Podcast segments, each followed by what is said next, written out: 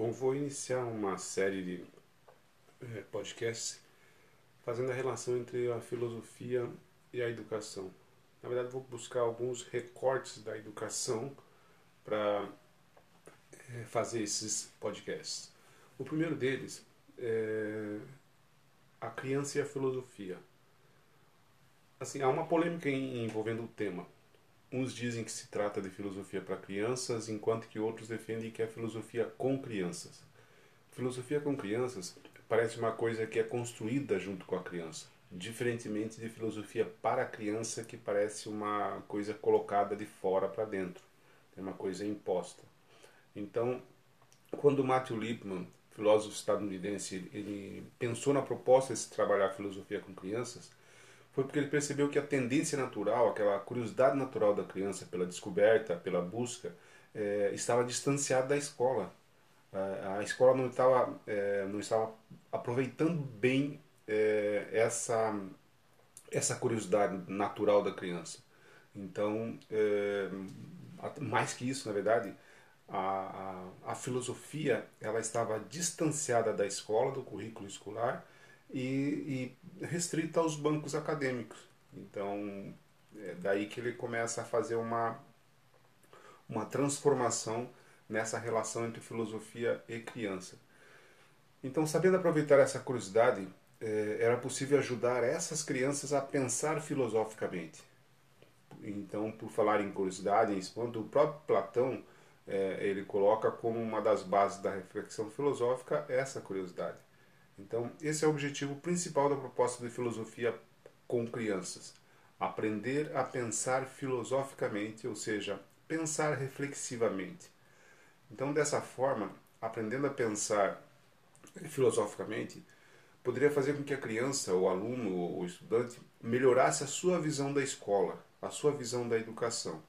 Então, é, assim sendo, o que vai acontecer é que essa proposta é, de filosofia com crianças, ela pode provocar uma mudança na educação.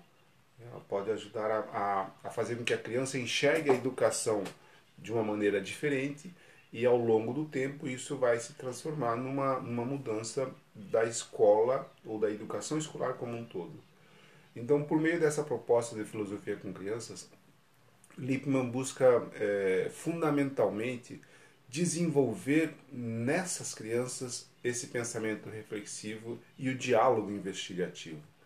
Então, o diálogo enquanto busca. Então, o pensamento reflexivo ele é ao contrário do que costumamos encontrar na sociedade em geral. Trata-se de uma volta constante na forma de ver as coisas. É um repensar constante.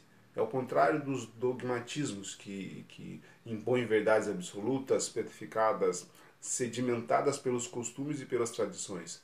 Então, é, fundamentalmente, o hábito do pensar reflexivo ou do pensamento reflexivo é propiciar as condições para que a criança, é, quando adulto, pense por si próprio, seja capaz de buscar as respostas às suas indagações, é, é, as respostas aos seus questionamentos, não se contentando com respostas prontas que são impostas a ele.